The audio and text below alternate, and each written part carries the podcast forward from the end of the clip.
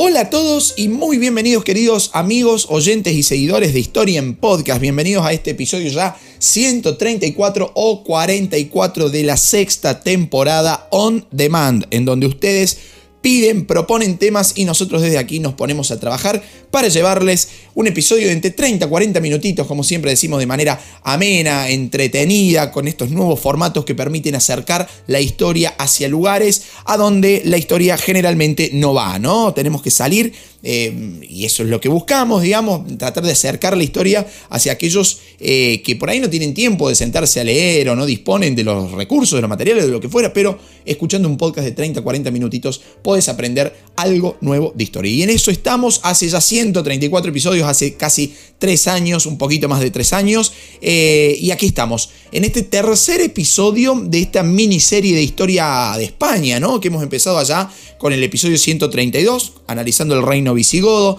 posteriormente episodio 133 con la invasión musulmana y ahora 134, eh, este episodio 134 en donde analizamos la reconquista española, tema muy, pero muy, pero muy pedido, ¿no? Eh, así que bueno, eh, espero que puedan disfrutarlo, un episodio que vamos a empezar problematizándolo desde el comienzo, digamos, ¿no? Porque eh, vamos a tener un, problema conceptual así nomás como de arranque, así que vayan poniéndose cómodos porque largamos, ¿no? Eh, un, problema conceptual digo porque eh, lo que va a hacer ruido van a ser dos partes de esta reconquista española. En un primer momento la cuestión de la reconquista y en un segundo lugar lo de española. O sea que el término reconquista española debería estar puesto muy entre comillas. ¿Por qué? Porque muchos historiadores dicen que no es posible hablar de reconquista española. ¿sí? Primero porque España no era una entidad autónoma, ¿sí? era una vieja provincia romana que había caído bajo el dominio de diferentes reinos como por ejemplo eh, los visigodos, ¿no? Por lo tanto, España en sí, como unidad, como entidad política autónoma, no había sido derrotada por los árabes. Cosa que sí había sucedido con los visigodos, por ejemplo. Los que habían caído era el reino visigodo, que tenía su capital en la ciudad de Toledo, como ya lo hemos eh, analizado, ¿no? Así que eh, España no había sucumbido frente al avance de los musulmanes. por lo tanto, hablar de reconquista, o sea, ¿qué voy a reconquistar si no perdí nada, digamos, ¿no? Ese es un primer término, el cual iremos problematizando a medida que vayamos avanzando, esto es simplemente una introducción.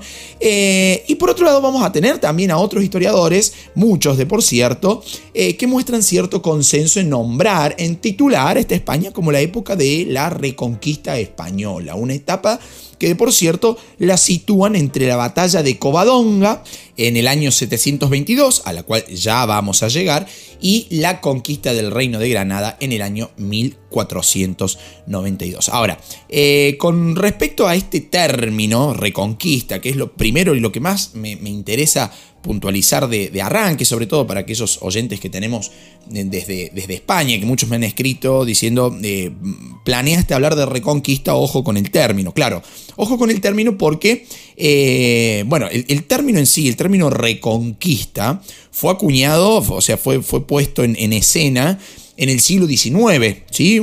Y aparte hay que ser claros en esto, ¿no? Contiene una fuerte carga ideológica el término reconquista, una carga ideológica nacionalista relacionada con la lucha de liberación nacional frente a los musulmanes, ¿no? Resultado a partir del cual los españoles serían algo así como una nación forjada contra el Islam, contra el mundo musulmán. Y desde el punto de vista académico, el término reconquista, como les decía anteriormente, es algo inexacto, debido a que eh, esta, reconquista cristiana, si se quiere, ya vamos a ver por qué, eh, esta reconquista cristiana de toda la península ibérica se formó posterior a la invasión musulmana, digamos, ¿no? O sea, eh, no, no hubo pérdida del territorio español porque España como entidad autónoma a nivel político no estaba formada. Y otros historiadores, varios de por cierto, afirman que no existió una invasión militar árabe, sino que lo que existió fue la creación de un reino que se llamó el reino al-Andaluz, resultado de la conversión al Islam de la población hispano-visigoda, digamos, ¿no? O sea, hispano por la eh, provincia romana que se llamaba Hispania, ¿no? Por lo que progresivamente se fue sustituyendo en, los en algunos textos escolares el término reconquista, sobre todo en España, por el de la conquista cristiana de Al-Andalus. Digamos, ¿no? O sea, eh, acá también va a aparecer una nueva corriente historiográfica que dice, bueno, en realidad hablamos de conquista cristiana, algunos van a decir reconquista cristiana, porque entiende que quienes llevaron a cabo eh, este, este proceso de expulsión de los árabes del territorio peninsular fueron reinos cristianos y no España en sí, ya que como dijimos reiteradas veces, España hace referencia a una, unidad política que eh, todavía no existía. Yo por ahí pienso, digo, quizás para saltear esta discusión sobre si es correcto o no hablar de reconquista, sobre si conceptualmente aplica el término o no, quizás pienso, qué sé yo, sea más certero hablar de la expulsión de los musulmanes de, la península ibérica, ¿no? Aunque también eso trae algún problema porque eh, será una expulsión que va a dejar huellas indelebles hasta el día de hoy en la cultura española, ¿no? Lo cual lo, convierte ahí casi en, una eh, expulsión eh, a medias, ¿no? Bueno, la cuestión es que expulsión o no, reconquista o no, como ustedes prefieran, expulsión, reconquista es el término que quieran poner, eh, esto va a ser la expulsión de los musulmanes o la reconquista española o cristiana, como quieran, fue la respuesta a la invasión musulmana de la península ibérica y eh, a la destrucción del reino visigodo en el año 712, como ya analizamos eh, en el episodio 132 y 133 anteriores a este que estamos desarrollando ahora. Y como vimos en el episodio anterior, solo unos pocos territorios y, y unidades políticas ubicadas sobre todo en, la región de Asturias, en la región de los Pirineos, pudieron eh, librarse de esa invasión musulmana. Invasión que finalmente terminó dando origen a un reino, que es el reino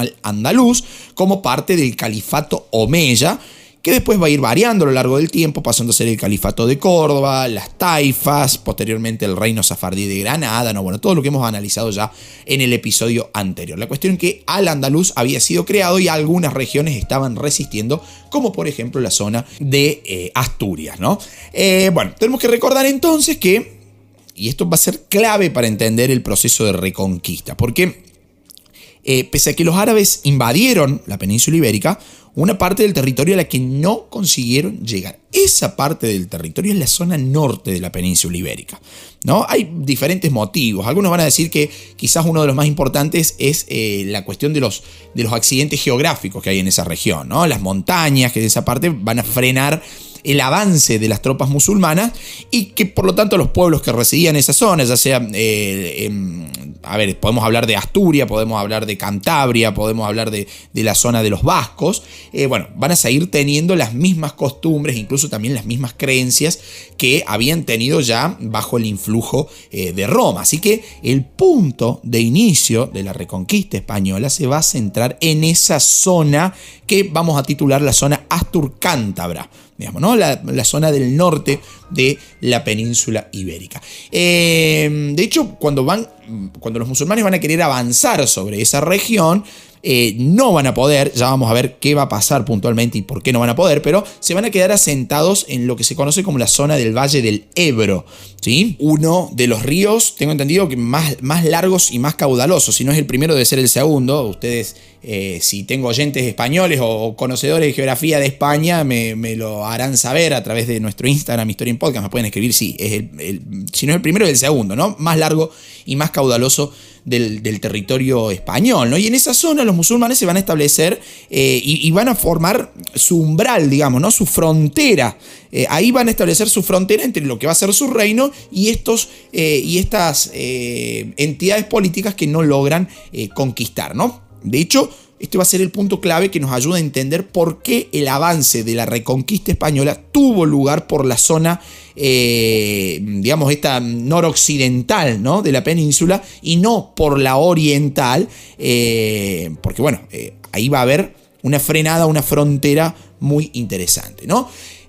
como ya sabemos, los árabes comenzaron sus conquistas en el año 711, 712 y ya en el 722, o sea, apenas 10 años después, podemos hablar de que se había iniciado lo que nosotros entendemos como la reconquista de España por los reinos cristianos. Una, una, especie de cruzada que cuando hablamos de las cruzadas dijimos que hubo una cruzada en la península ibérica con motivo de expulsar, de querer expulsar a los musulmanes. ¿no? Una especie de cruzada capitaneada por un rey que se llamó rey Pelayo, también conocido como Don Pelayo.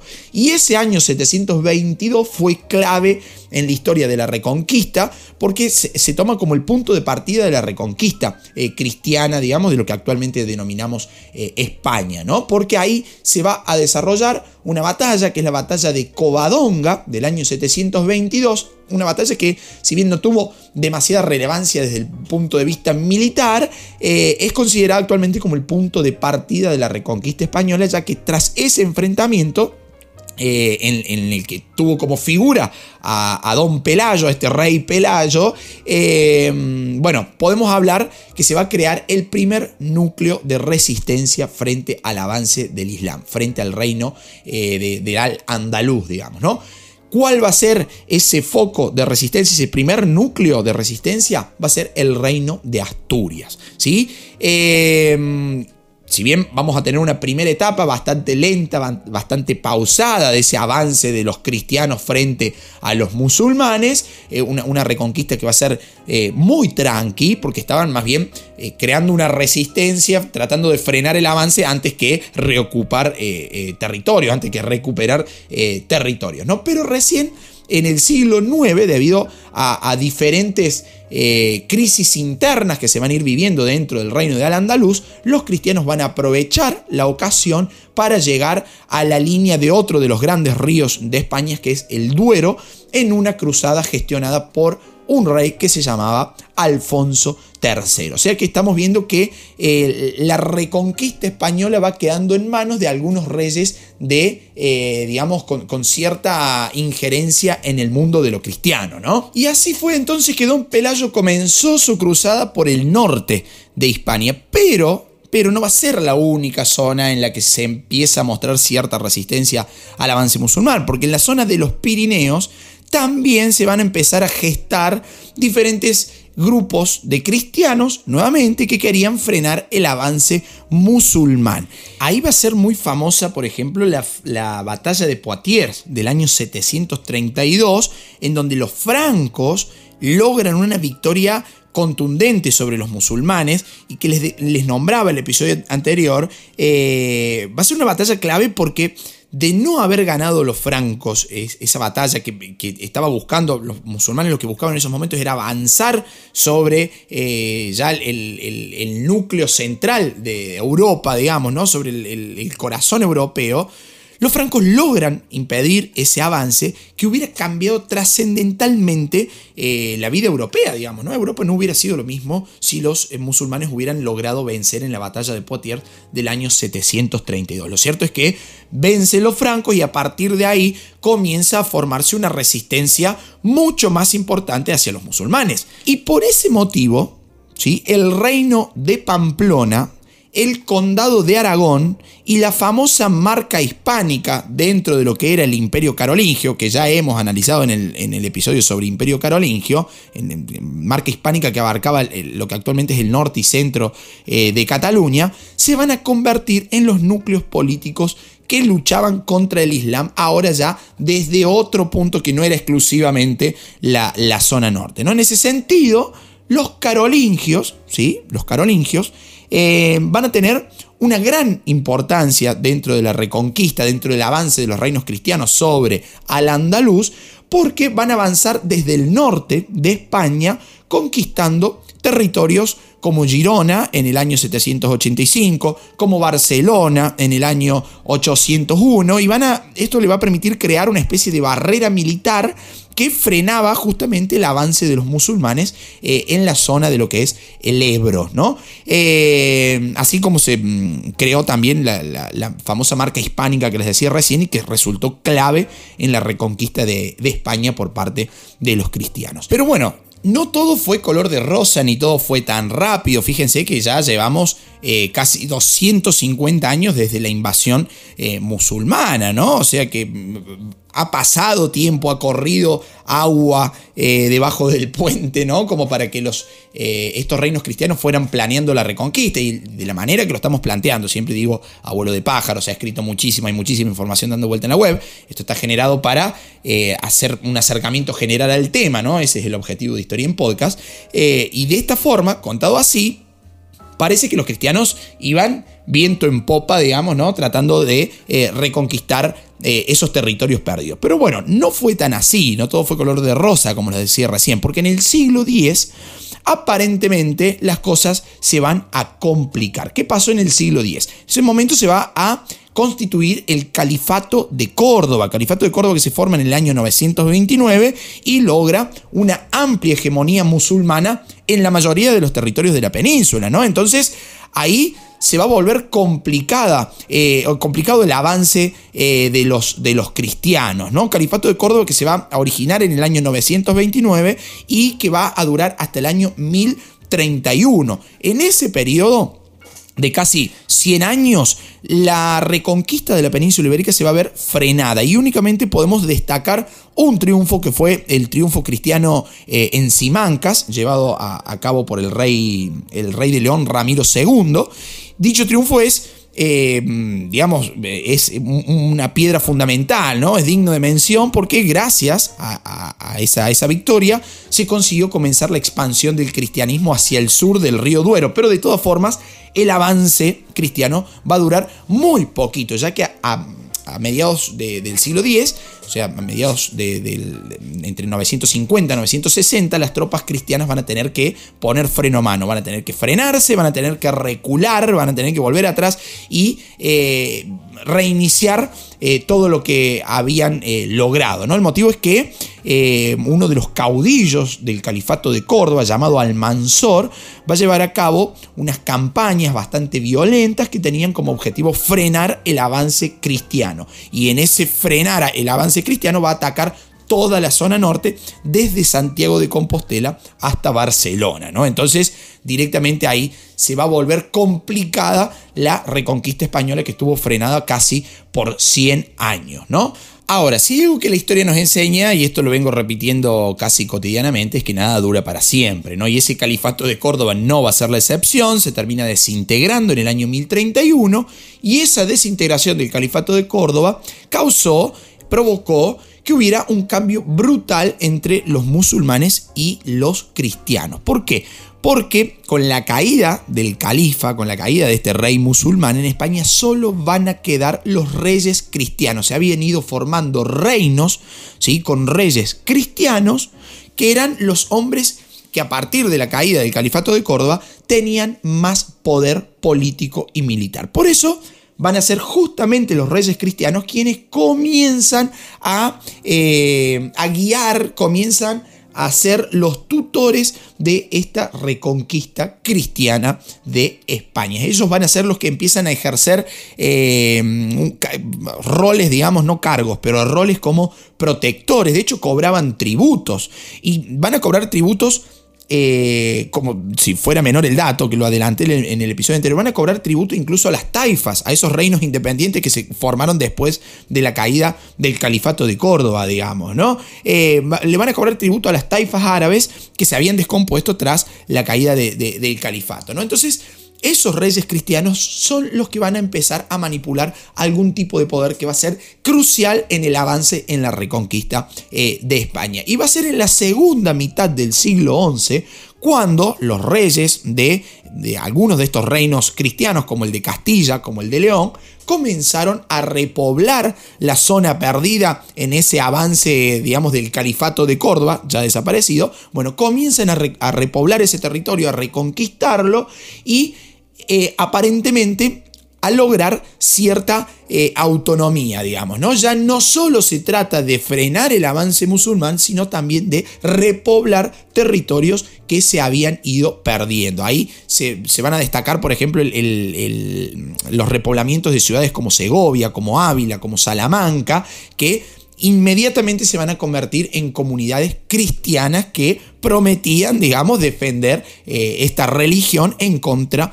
del avance musulmán. Ya en el año 1085, por ejemplo, el rey Alfonso VI, entró en la ciudad de Toledo, ¿sí? ciudad que había sido la antigua capital del reino visigodo y que también era una zona clave para el reino al-andaluz, ¿no? para los musulmanes. Entonces, eh, ahí van a seguir avanzando, ya tenemos una, eh, ya tenemos un remake, digamos, ¿no? O sea, la reconquista había iniciado con la batalla de Covadonga, 722, muy lentamente, tratando más de frenar que de recuperar territorios, de frenar el avance musulmán más allá de, no poder recuperar, simplemente se van a concentrar en eso, en frenar ese avance, se va a, detener, ¿sí? van a tener que recular un poquito después de la creación del califato de Córdoba y con la caída del califato volvemos a, tener a estos reinos cristianos en la avanzada contra la ocupación eh, musulmana, digamos. ¿no? Los reyes de, Aragón, ¿sí? como les, les, decía recién, también van a continuar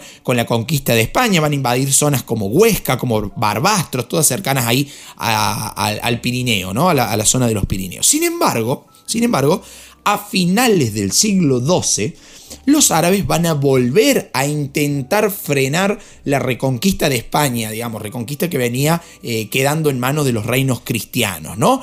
Van a tratar de hacer un intento de unificar nuevamente al andaluz y medio como que la cosa va a quedar ahí en un punto muerto, ¿no? No, no, hay avance ni para musulmanes ni eh, para cristianos. Pero va a llegar el año 1212 en donde va a pasar algo clave, que es la batalla en Navas de Tolosa. Ese va a ser el principio del fin del dominio musulmán en España. Lo adelanté el episodio anterior. La batalla de las Navas de Tolosa va a llevar a que los árabes fueran vencidos por el rey de Castilla, Alfonso VIII, y eh, según el análisis de los historiadores especialistas en el tema, van a decir que es el fin, el comienzo del fin del imperio islamista en España. ¿no? Después de esa batalla, después de la batalla de las Navas de Tolosa, al andaluz va a volver a, dividirse en diferentes taifas y esto va a permitir que eh, el, siglo XIII ya se convirtiera en el momento cumbre de la reconquista española. ¿no? Tras esta batalla de las Navas de Tolosa se van a comenzar a organizar las famosas cruzadas cristianas, ¿sí? que tenían como objetivo ya no eh, em, defender el avance de los musulmanes, o sea, tratar de frenar el avance de los musulmanes, sino directamente erradicarlos con todo lo fuerte que pueda llegar a sonar la palabra, digamos, ¿no? Tratar de reconquistar la península ibérica y devolvérsela a los cristianos, ¿no? La más importante de todas esas cruzadas cristianas en la península ibérica va a ser la iniciada por la corona de Aragón y que fue capitaneada por Jaime I el Conquistador, un rey, un monarca que fue recuperando territorio musulmán, que fue convirtiéndolo al cristianismo, anexionando eh, regiones como las Islas Baleares, como Valencia, parte de Murcia. O sea, ya cada vez tenemos más reinos, más territorios, más regiones que están respondiendo a las órdenes de los eh, reinos cristianos y no así a los musulmanes. Y desde Castilla también se va a iniciar una batalla para reconquistar la península ibérica y para devolvérsela a los cristianos, ¿no? Eh, ¿Qué va a pasar ahí? En el año 1248 después de un largo asedio, cae la ciudad de Sevilla, cayó rendida a los cristianos, digamos, ¿no? O sea, recuperan eh, los reinos cristianos la ciudad de Sevilla, eh, ciudad que había sido eh, sumamente importante para el dominio musulmán en la península ibérica, y en el año 1262 cayó la ciudad de Cádiz, quedando para esos momentos únicamente Granada, a mano de los musulmanes. El reino safardí de Granada, que ya lo, analizamos ¿no? en, el, episodio anterior, poniendo el foco sobre el dominio musulmán eh, de, la península ibérica. ¿no? Ahora estamos poniendo el foco en, el otro bando, digamos, ¿no? en el de los reinos cristianos que van conquistando o reconquistando, como ustedes prefieran, o expulsando a los árabes de, esos, de esos dominios. ¿no? Eh, va a haber un punto clave, digamos, el, punto central, el punto final, si se quiere, de la reconquista española, que es la toma de Granada, ¿no? la caída del reino de Granada, un reino que se resistió eh, muchísimo más que el resto, digamos, va, a ser el, que más resistencia presentó al avance eh, cristiano y de hecho va a estar en pie casi hasta finales del siglo XV en un año que, lo dije en el episodio anterior, un año en el que España va a tocar eh, el cielo con las manos, ¿no? El año 1492 coincide la expulsión definitiva de los musulmanes de, eh, del territorio español junto con la llegada de Colón a América, digamos, ¿no? O sea, eh, va, va, a ser un año en el que España se va a comenzar a convertir en potencia mundial para allá para fines del siglo XV, ¿no? Ahora, bueno, ¿qué pasa en esa reconquista? De Granada. Una reconquista que debía realizarla la corona de Castilla, porque por proximidad geográfica, por cercanía, tenía más posibilidades de poder realizar esa invasión que el resto de las coronas, ¿no? Pero esa conquista no pudo llevarse a cabo hasta que se unieron dos reinos por matrimonio, ¿sí? que va a ser la unión del reino eh, de Castilla y la unión del reino de Aragón a través del matrimonio de Isabel de Castilla y Fernando de Aragón, los famosos reyes católicos. Reyes católicos que a partir del año 1481 le van a declarar la guerra en conjunto a los árabes en la península ibérica. Y de esta forma, con esa unión de reinos, ya con un, con un reino de Granada totalmente limado, digamos, ¿no? Su autoridad estaba muy limada, eh, su presencia ya era casi nula en la, en la, península ibérica, quedaba ese último bastión, digamos, ¿no? Ahí de, del reino safardí de, de Granada. Entonces, aprovechan los reyes católicos, unifican sus reinos y marchan en conjunto a terminar con el último bastión del poderío musulmán en la península ibérica. De esta forma, el 2 de enero de 1492 tuvo lugar la caída de Granada. Y con la caída de Granada terminó la reconquista de España por parte de los cristianos después de casi 800 eh, años de invasión musulmana. ¿no? Fíjense, todas las cosas que tuvieron que pasar al medio lo hemos analizado desde la óptica de los musulmanes y lo hemos analizado ahora también desde la óptica de los cristianos, que fueron creando reinos, que fueron avanzando, que fueron eh, haciéndose presentes eh, en la península ibérica, reconquistando, dirán algunos, conquistando, dirán otros, expulsando, dirán eh, algunos más atrevidos, ¿no? La cuestión es que los musulmanes terminaron cayendo a la avanzada cristiana el 2 de enero de 1492. Punto culmine de la reconquista española o la conquista o la expulsión musulmana eh, en España, digamos, ¿no? En donde nuevamente la religión y la unión cristiana va a tener un papel más que importante. Fíjense que se tuvieron que unir dos reinos, el de Castilla y el de Aragón, para tratar de vencer finalmente, de darle el golpe de gracia eh, a los musulmanes eh, en Granada, ¿no? que era la última parte, la última, sí, el, último montoncito de poder que le quedaba a los musulmanes eh, en España. Antes de terminar este episodio, me han, eh, me han escrito varios eh, diciendo, por favor, hace un episodio sobre el Cid campeador. Entonces digo, bueno, em, la verdad, eh, por ahí hacer únicamente un episodio del Cid campeador es como medio muy, muy abarcativo, digamos, ¿no? Entonces decidí, para cerrar este episodio, hacer una mención a Rodrigo Díaz de Vivar, el famoso Cid campeador, ¿no? Un caballero castellano perteneciente a la, pequeña nobleza, una nobleza sin fortuna, sin propiedades, un infanzón se le llamaba ¿no? en la terminología eh, de la época, un tipo que tenía aspiraciones de convertirse en un gran señor, ¿no? Por lo que todas sus, sus andanzas van a ser eh, encaminadas a lograr ese objetivo, ¿no? A convertirse un gran, en un gran eh, señor.